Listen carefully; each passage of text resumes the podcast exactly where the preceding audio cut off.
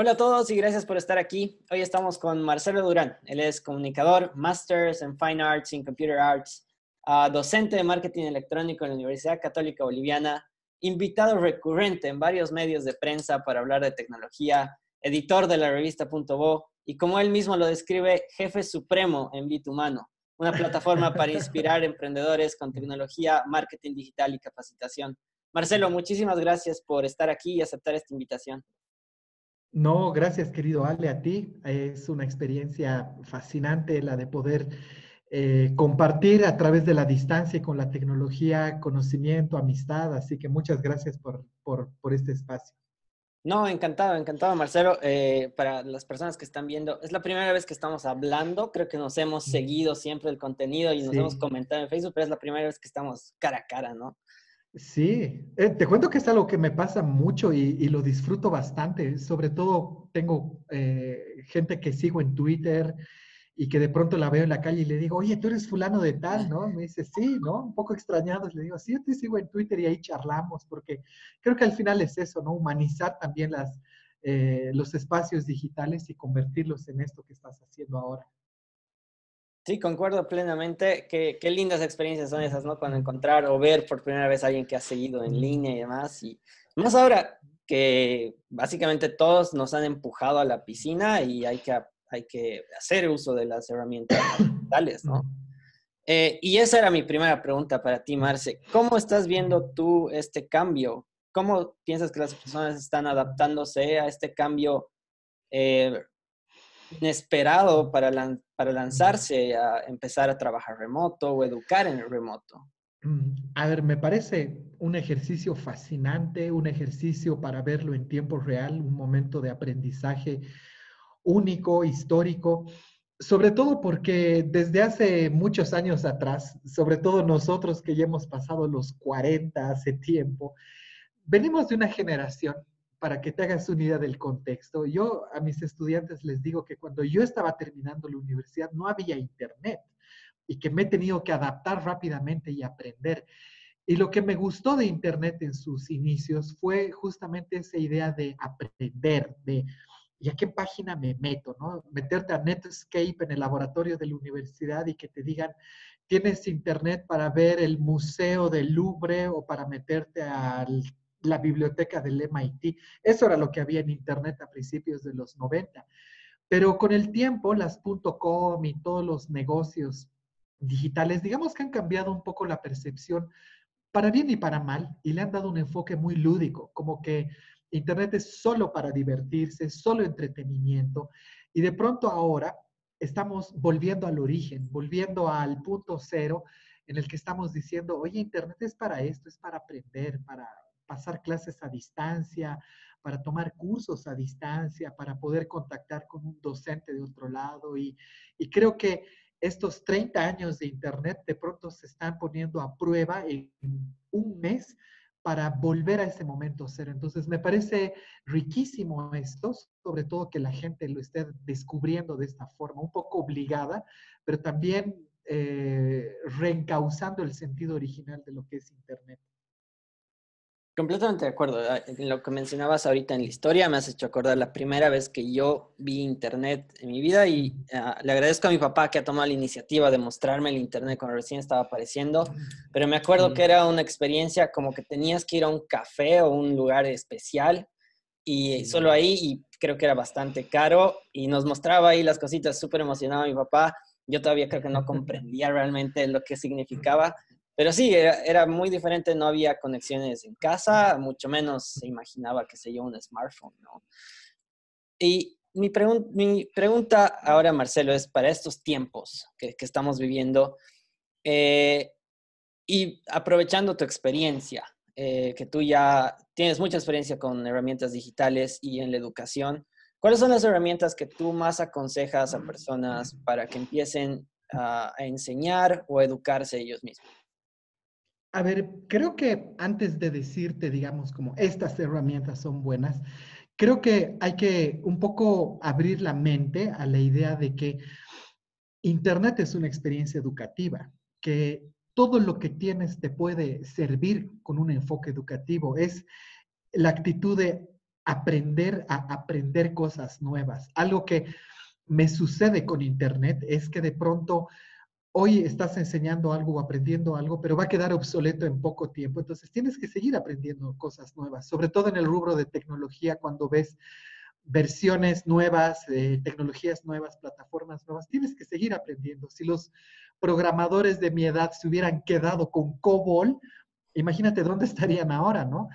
Eh, tenido que aprender cosas nuevas, hemos tenido que ponernos al día. Por lo tanto, creo que el primer requisito de herramienta es la actitud a Internet, que no importa la herramienta, tú tienes que aprenderla. Te va a tomar media hora, una hora, un día, una semana, pídele a alguien que te enseñe, pero es un tema de actitud.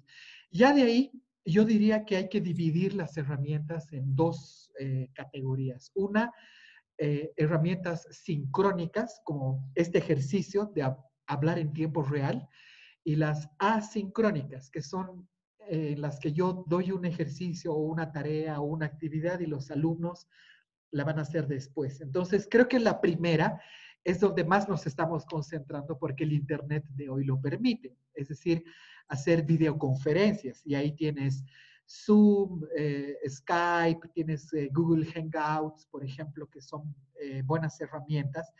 Y de pronto ahí tú ya vas viendo qué necesidades, ¿no? Si necesitas conectar 50 alumnos al mismo tiempo con cámara, con audio, o si quieres que se conecten desde su celular, por ejemplo.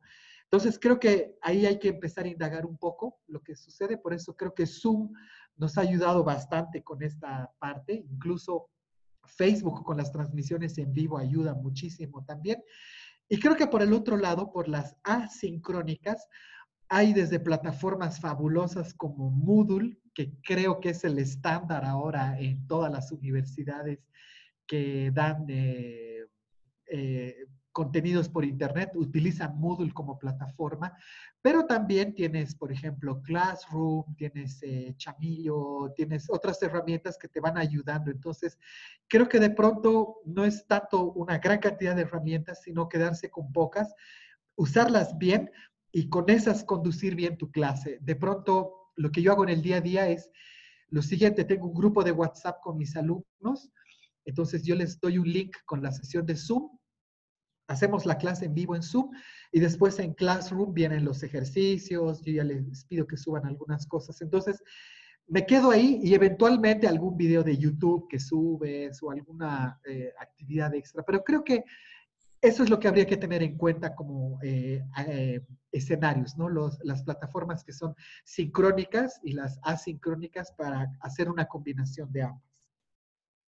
Excelente lo que me dices, me voy a quedar con el tema de actitud. Eh, creo que eso es lo principal, hay que aprender aprender y desaprender también. Creo que es difícil olvidarse de lo que sabes porque es lo que sabes, pero ni modo, es tiempo de empezar a aprender nuevas cosas.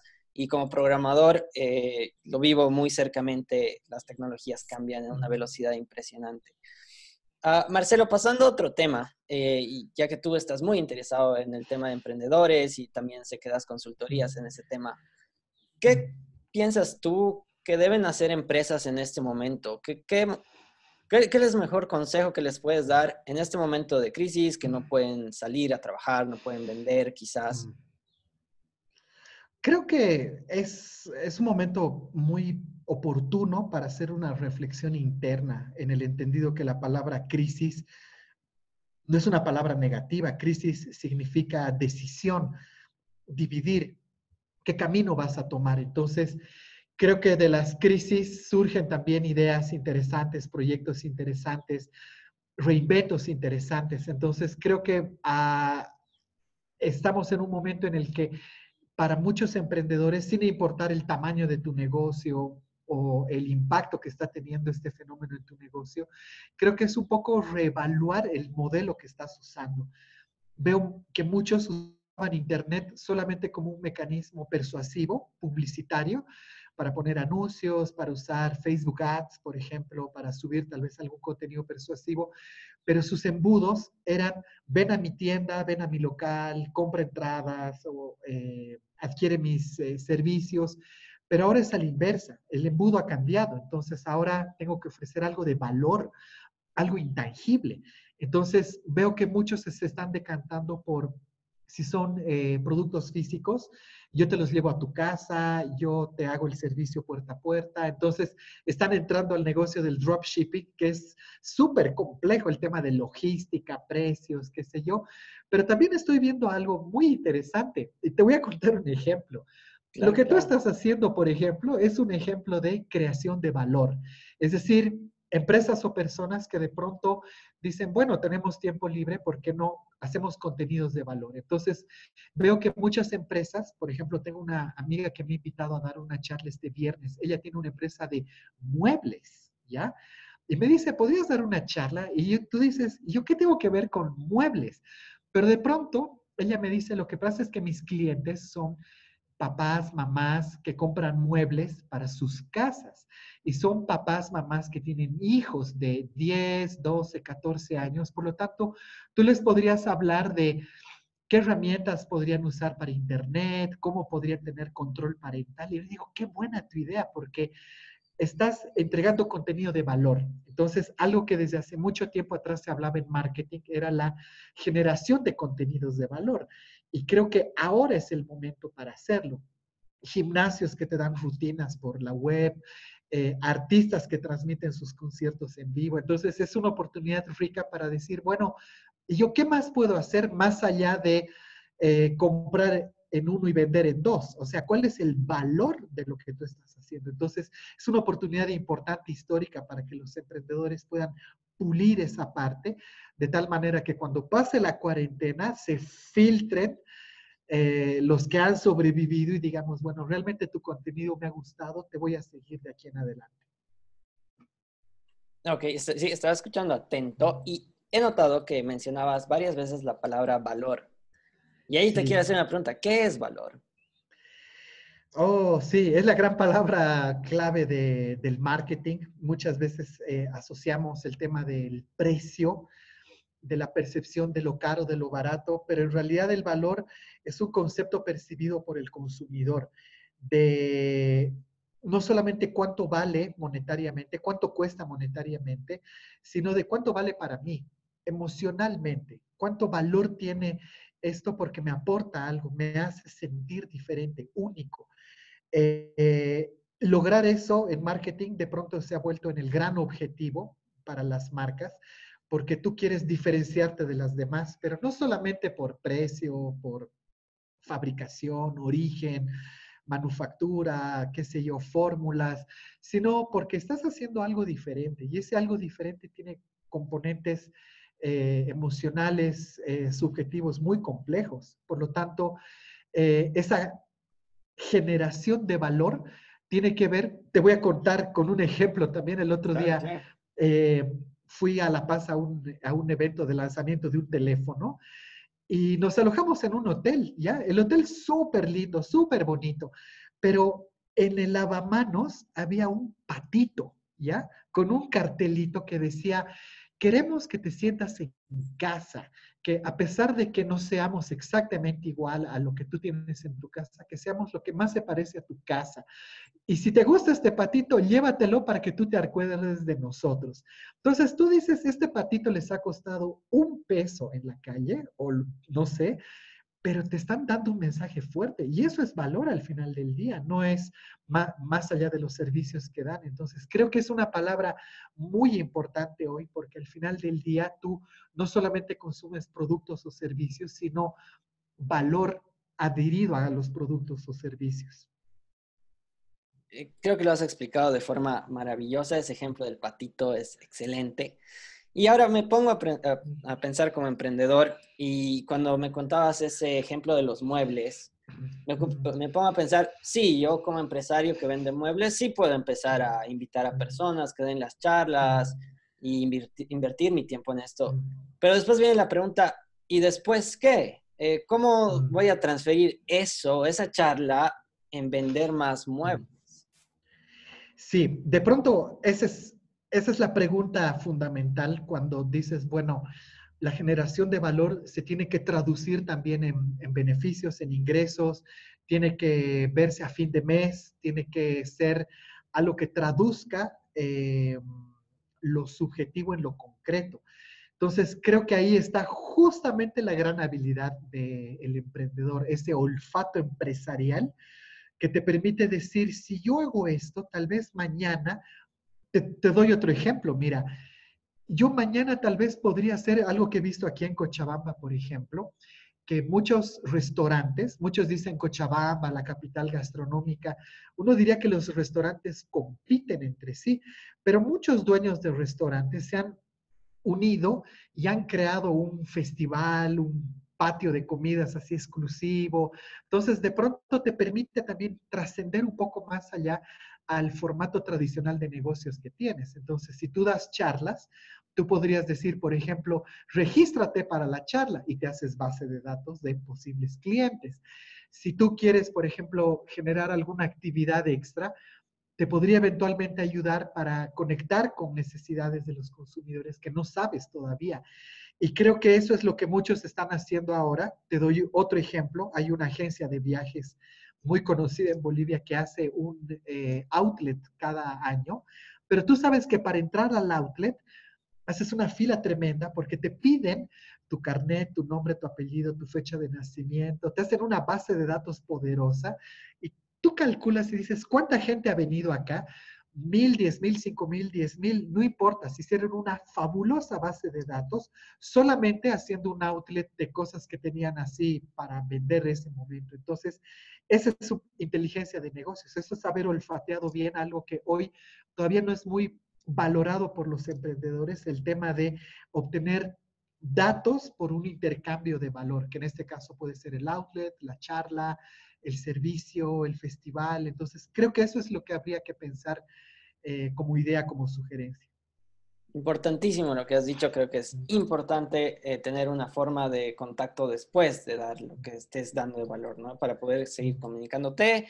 Y en el ejemplo de, del outlet que mencionabas, que después de esa base de datos un 10% sea compradores recurrentes, ya es una tremenda inversión, entonces vale la pena, ¿verdad?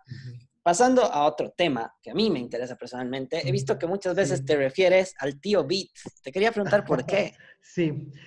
Bueno, lo que pasa es que eh, dijiste, el, bueno, estudié un Master of Fine Arts, eso fue el 2001 en Chile, y mi proyecto de grado, cuando terminamos de hacerlo, se llamaba eh, Bitumano. Bitumano era un proyecto con el cual hicimos un kiosco multimedia para un mall, una cadena de malls en Santiago, donde hoy día cuando lo veo es así como, qué obvio, qué básico, pero hace casi 20 años atrás era súper innovador. Es un kiosco, un módulo, donde tú ibas y ponías, digamos, quiero ir a tal tienda y te decía en qué piso, eh, qué productos, qué tiendas habían. Era un sistema súper bonito, lo habíamos hecho en Shockwave Director, estaba eh, con base de datos, bien. Pero con, el, con los años, ese nombre quedó ahí y cuando volví a Bolivia el 2011, eh, abrí mi página de Facebook y abrí mi NIT como empresa unipersonal para dar servicios y utilicé ese nombre. Fue así como, ah, este nombre lo voy a utilizar porque me parece interesante. Y eventualmente un alumno me pidió hacer prácticas conmigo. Entonces, ya para entonces yo ya me daba cuenta de la diferencia de edad que había entre mis alumnos y yo. Entonces yo veía que él me decía señor, ¿no? Listen, magíster, así muy respetuoso, hasta que un día se le salió y me dijo, es que usted publica puro memes, así que le voy a decir el tío Vic.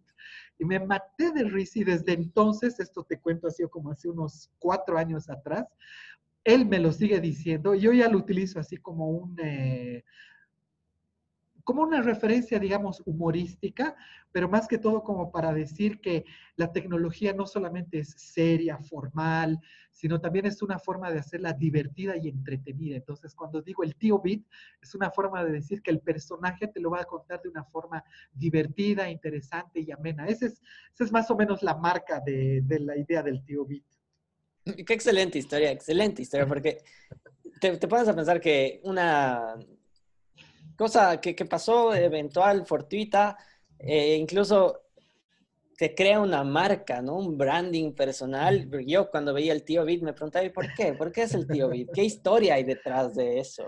Y lo que dices es muy cierto, no, no se trata de traer los medios tradicionales, lo que haces tradicionalmente a las redes, sino es reinventarse en ese, en ese proyecto. ¿Estás de acuerdo con eso?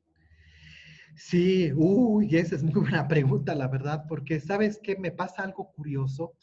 Eh, yo no quiero usar la palabra competir, ¿ya? Pero de pronto veo que muchos de mis alumnos, y lo digo con mucho orgullo, eh, he dado clases en Chile, por ejemplo, seis, años. Ahora ya los veo así, jefes de departamentos, trabajan en tecnología y todo muy bien. Y los alumnos que tengo acá, ya también los veo titulados, los veo en los medios, los veo en la tele, los veo haciendo su vida. Entonces, de pronto te viene esa gran pregunta que es muy típica de mi generación, de, oye, ¿yo qué estoy haciendo? ¿Me estoy volviendo obsoleto? Entonces, a mi generación le pasa algo muy curioso, que es el tema de la nostalgia, ¿no? Nostalgia porque en mi época eh, pasaba esto, en mi época sucedía lo otro.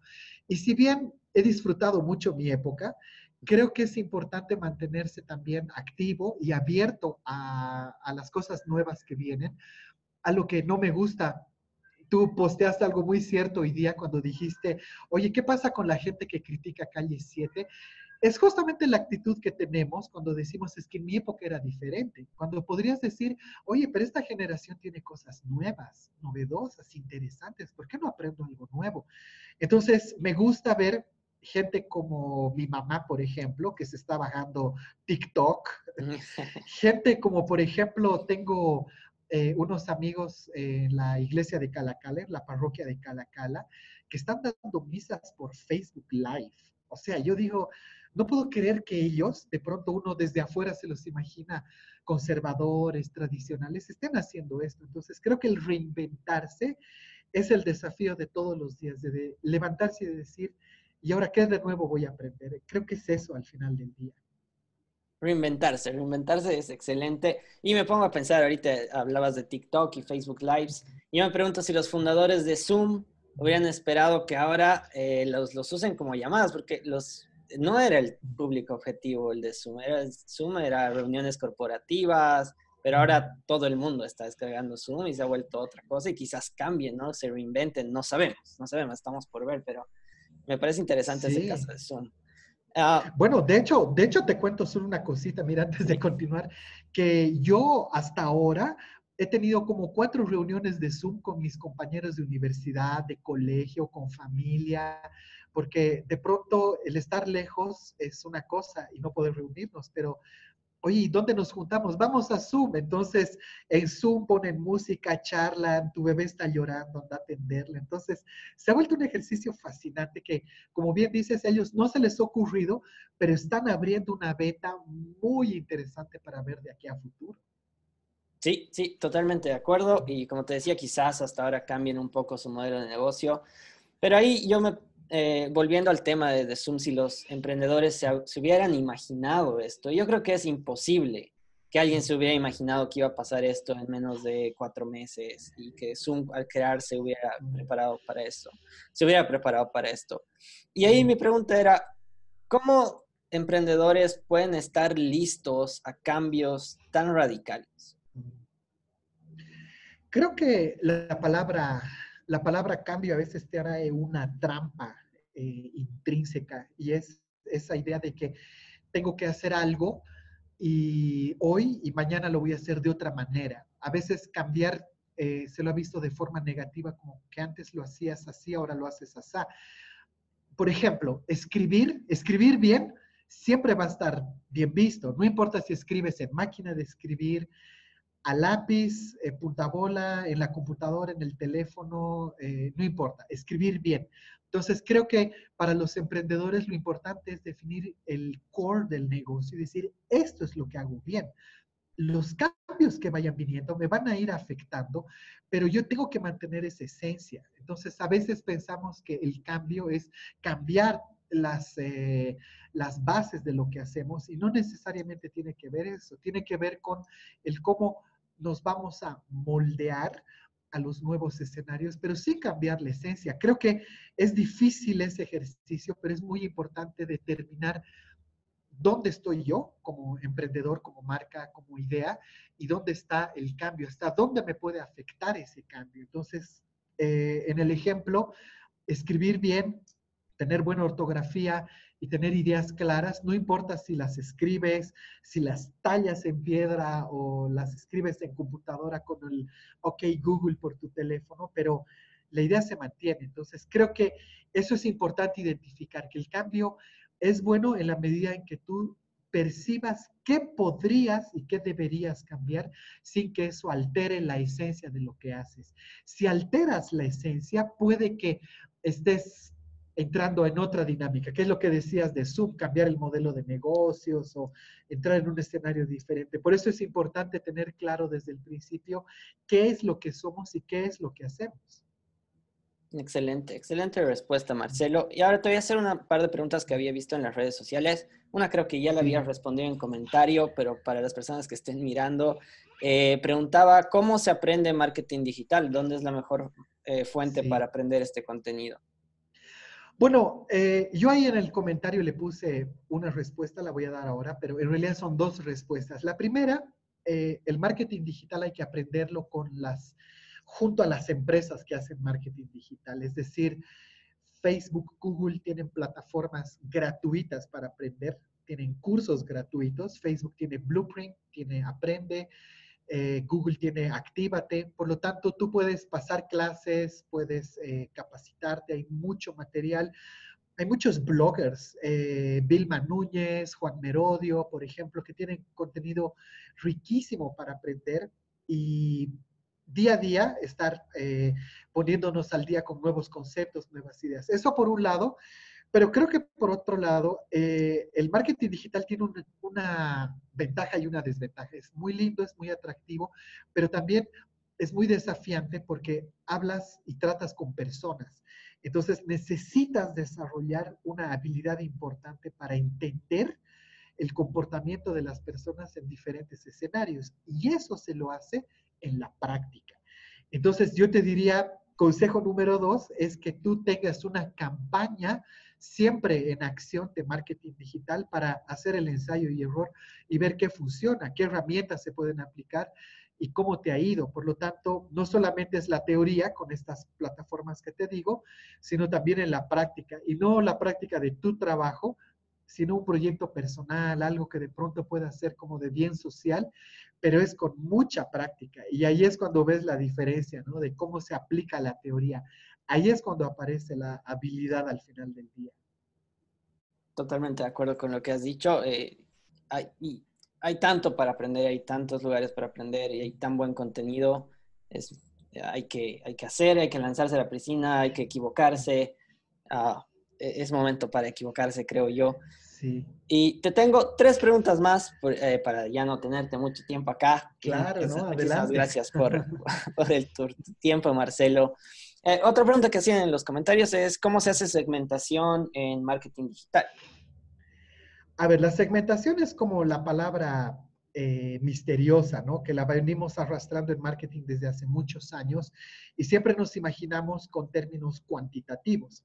Eh, ubicación, edad, género, es lo más básico para segmentar. Y lo segundo, un poco más avanzado, ya son las variables cualitativas, que son los gustos e intereses de tu segmento. Por lo tanto, la habilidad está primero en conocer qué tipo de segmentación puedes hacer en Facebook, en Google, en Instagram, por ejemplo, para poner una campaña, eh, qué tipo de variables puedes utilizar para ello pero también es importante saber cómo utilizarlas a tu favor. Por ejemplo, te doy un ejemplo.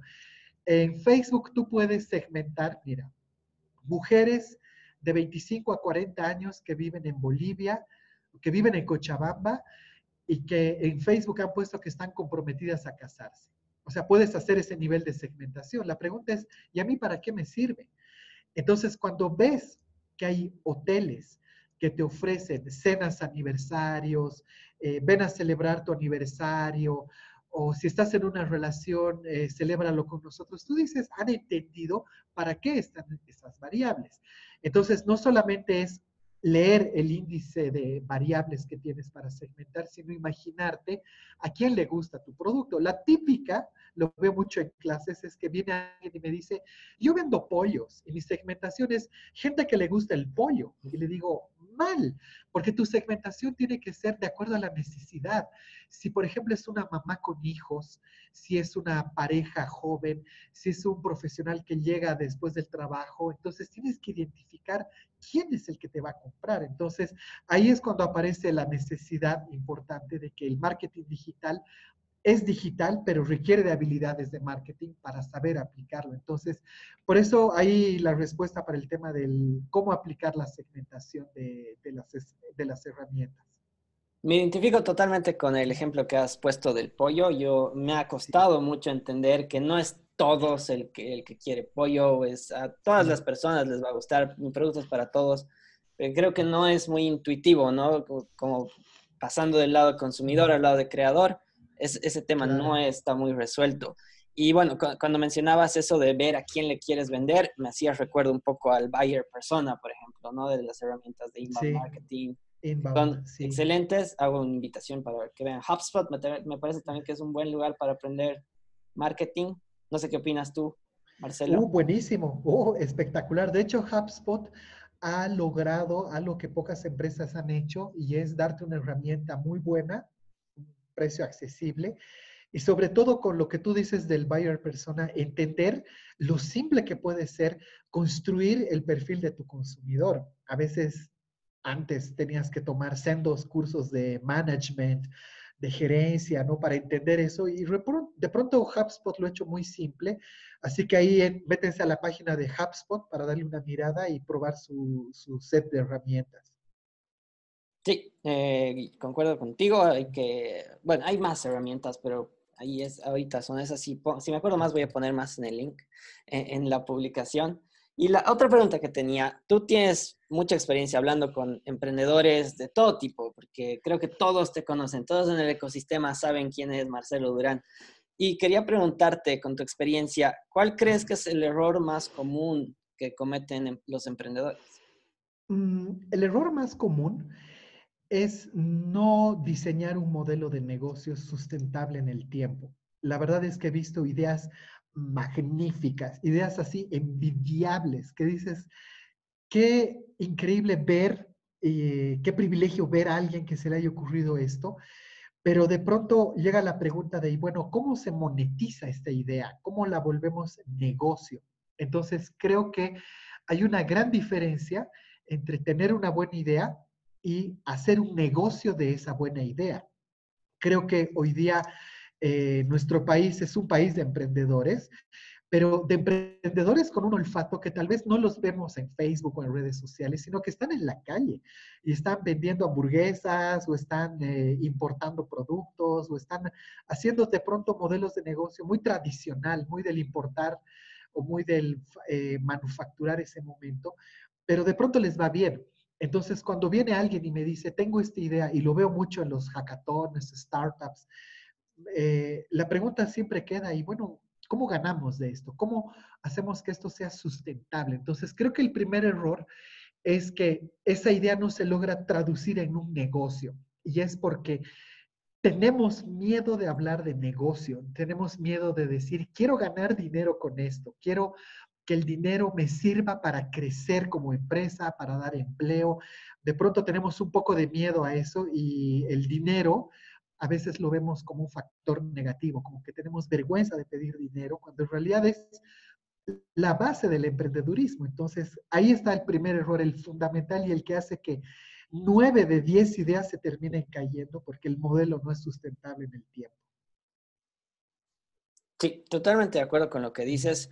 Ah, especialmente ahora, después de una crisis, quizás lo más importante sea que empieces a facturar, quizás los negocios, eh, los más famosos que escuchamos, ¿no? Como Uber, como WeWork, pero que tienen pérdidas maravillosas cada año, ya dejen de existir y se dé más énfasis a esos que realmente están facturando y traen un ingreso mensual a diario.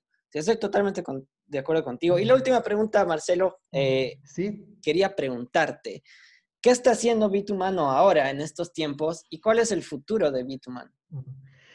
Bueno, nosotros eh, hemos tenido una reinvención. Eh, yo, eh, los primeros 10 años que he vivido en Santiago, el, del 2000 al 2010, he estado muy metido en el tema de programación, informática, he trabajado en empresas de desarrollo de software, pero de pronto creo que tú me vas a dar la razón.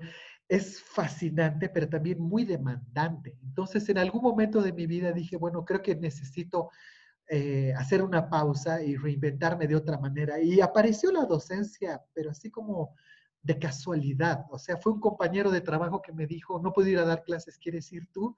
Y de pronto me vi enseñando PHP a chicos así en una pizarrita y dije, wow, ¿qué estoy haciendo? Y fue increíble, hubo, un clic increíble. Entonces, eso hizo que al día de hoy eh, nosotros nos dediquemos mucho a la capacitación eh, universitaria pero también a la capacitación y al entrenamiento empresarial, a muchos emprendedores que necesitan desarrollar habilidades, a empresas que necesitan incorporar ciertos procesos, no tanto como que yo les doy el servicio de marketing digital, sino yo les enseño las prácticas para que ellos las puedan implementar. Y eso se va expandiendo con otras cosas, como por ejemplo el desarrollo de contenidos, generar informes eh, sobre fenómenos digitales, entonces, lo que nos está sucediendo es que este fenómeno ahora está abriendo la beta de que no solo lo vamos a hacer de forma presencial, sino por qué no hacerlo de forma eh, virtual. El año pasado ya habíamos ganado unos fondos concursables que al final no se lograron concretar, pero era para hacer una academia bitumano para formar emprendedores en herramientas digitales, de tal manera que eh, tú puedas aprender desde lo más básico hasta cosas muy elaboradas según el tamaño y la necesidad de tu emprendimiento. Entonces, eso es lo que de pronto tenemos aquí en el mediano plazo para terminar de implementar una academia de, de entrenamiento de emprendedores para que podamos finalmente poder fortalecer, sostener y desarrollar nuestras ideas de negocio y lanzarnos a la piscina. Y bueno, éxito para todos. Esa es, esa es la idea que tenemos eh, en el mediano plazo. Qué buena iniciativa, Marcelo. Y con respecto a lo que mencionaba, sí es totalmente demandante este tema de la tecnología. Muy cansador mentalmente y se refleja a veces en el cuerpo de, ciertas formas como el estrés. Así que me parece excelente que hayas encontrado este lugar donde te sientes tan a gusto en la educación. La educación es hermosa y eh, yo comparto esa pasión de la educación. Creo que por eso también estamos haciendo estos videos. Me gusta compartir, ¿no? Creo que esa es la, la, esencia de, la educación, compartir. Sí, de hecho creo que la palabra clave hoy eh, se está volviendo a la base de para qué usamos estas herramientas y creo que este aprendizaje colectivo nos está haciendo compartir pequeñas porciones de conocimiento que tenemos. Un, ejemplo, por ejemplo, para la gente que nos está viendo, eh, gracias a esto, mi mamá se ha dado la tarea de sacarle fotos a sus libros de cocina y pasar recetas por WhatsApp. Me he dado la tarea de hacer un tweet con esas fotos y he subido eso a Twitter y mucha gente que no tengo idea quiénes son me han dicho gracias, ese libro me ha encantado, he aprendido a cocinar con ese libro, eh, felicítala a tu mamá por el libro. Y yo digo, qué interesante porque finalmente ella no está tuiteando ni nada, pero está compartiendo y al final eso me parece riquísimo porque para eso tenemos estas herramientas, para compartir y crecer juntos. No yo recuerdo mucho una historia que Manuel Laredo también me contaba que su papá le mandaba historias por algún medio y él las publicaba y las hacía un blog, ¿no? Y se, hay una sincronización ahí para hacer algo digital, algo que no es digital, digital, ¿no? Me parece excelente iniciativas. Marcelo, muchas gracias por tu tiempo. Yo, yo le he pasado genial. Eh, te, agradezco todo el conocimiento que nos estás dando ahora. Hay mucho por charlar. Eh, si, si, fuera por mí, estaríamos mucho más tiempo, pero no te quiero quitar tu tiempo. Y a las personas que están viendo, les hago la invitación de que te sigan, que te contacten. Si es que tienes tiempo, yo estoy seguro que los vas a querer ayudar. Pero más que todo, seguirte, porque siempre estás publicando cosas bien interesantes, eh, todo lo que aprendes, haces videos de YouTube también. Entonces, Marcelo, muchas gracias y no sé si quieres cerrar con algunas palabras, algún consejo más que quieras dar a los que están mirando. No, gracias a ti. La verdad es que es eh, increíble esta experiencia a través de estas herramientas y sobre todo que la gente sienta que esta es una oportunidad histórica para, para aprender, para redescubrirse también hacia adentro. Y bueno, que cada día que va sucediendo es eh, el desafío de ver, y bueno, ¿y ahora qué? ¿no? Que no todo estaba escrito, que las reglas sí se podían cambiar, que sí se pueden adaptar, por lo tanto, ¿por qué no hacerlo nosotros? Así que otra vez la frase desde el principio es el ejercicio de aprender a aprender. Aprender a aprender. Con eso nos quedamos, Marcelo. Un gusto hablar contigo. Un abrazo. Gracias.